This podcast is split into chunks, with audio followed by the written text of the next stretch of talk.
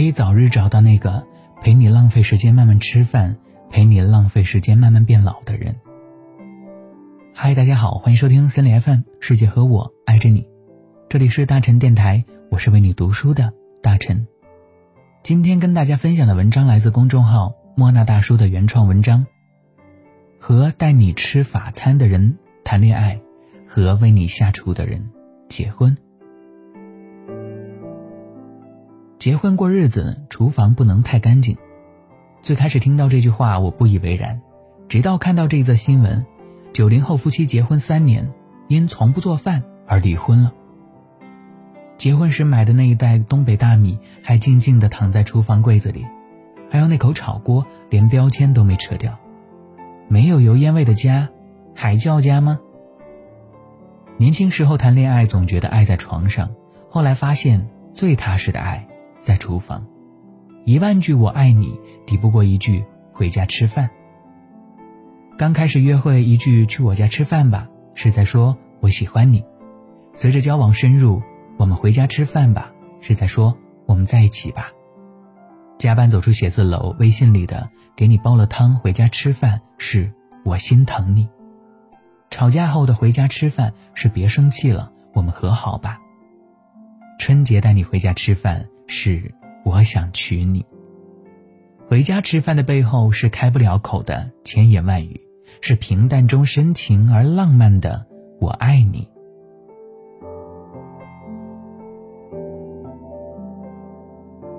公司里的一个女生从来不吃公司提供的午饭，而是每天自己带饭。男朋友亲手做的爱心便当，荤素搭配，水果切成小块，分隔成放在便当盒里。男朋友公司离家近，下班后到家就开始做晚饭，顺便把两人第二天的午饭准备出来。如果饭做好，他还没到家，就会给他发微信：“等你回来。”这是他见过的最温暖的四个字。每天下班在回家的地铁上，他都满心期待。无论工作有多不顺，心情有多糟糕，在见到他的那一刻，所有烦恼都烟消云散。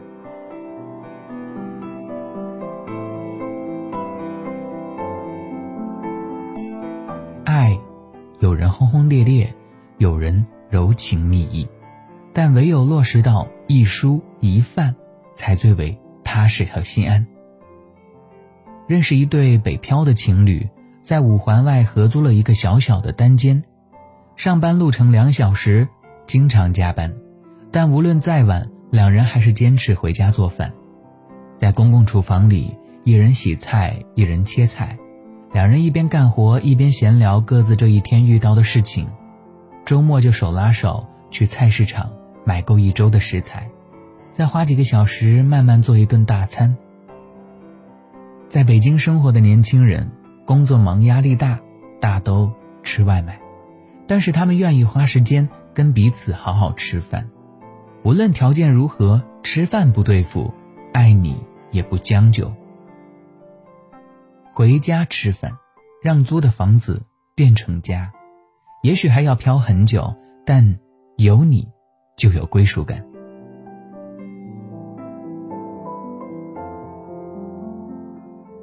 朋友小颖是一个年轻的妈妈，刚回归职场半年。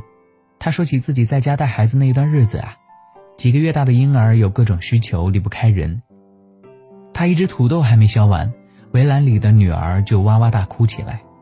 即便如此，她还是见缝插针的为上班的丈夫做晚饭，手忙脚乱的，但是心里很幸福。她也可以从外面打包带回来，但是感觉不一样。认识丈夫以前，她交往过几个男朋友，他们带她去昂贵的餐厅吃饭，带给她的感动比不上丈夫为她煮一碗泡面。那个时候，他们还是男女朋友。他工作的时候出现意外，为了补救忙到凌晨三点，他一直没睡，在旁边陪着，怕他饿，去厨房煮了一碗泡面，用心的加上鸡蛋和青菜。带你去昂贵的餐厅可能是讨好，但凌晨为你煮一碗泡面是可以确定的关心。那一刻，他在心里想，就是这个人了。原来胃和心真的是连在一起的，胃满了，心也就暖了。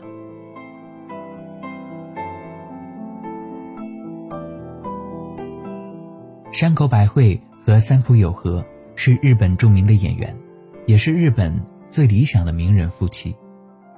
采访中，三浦友和透露夫妻关系恩爱的秘诀：无论多忙，都尽可能回家吃饭。世界首富亚马逊集团的 CEO 杰夫·贝佐斯也是一个天天回家吃饭的人。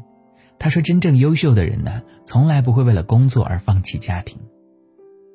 每天都应该让爱情展现出来。我做的最性感的事情就是每天在家帮老婆洗碗。”大内密探零零发里，每次吵架，刘嘉玲都会问：“你肚子饿不饿？我煮碗面给你吃。”两人吵得再凶都会平息下来。在我很小的时候，有一天早上，爸妈因为一件小事争吵，我爸一边和我妈争执，一边穿鞋准备出门上班。我妈虽然生着气，还是不忘叮嘱一句：“回家吃饭啊。”我爸愣了一下，语气软下来说：“好。”那句没有说出口的求和，我爸听到了。回家吃饭可以有无数个意思，每一个都是表白。愿你能早日找到那个陪你浪费时间慢慢吃饭，陪你浪费时间慢慢变老的人。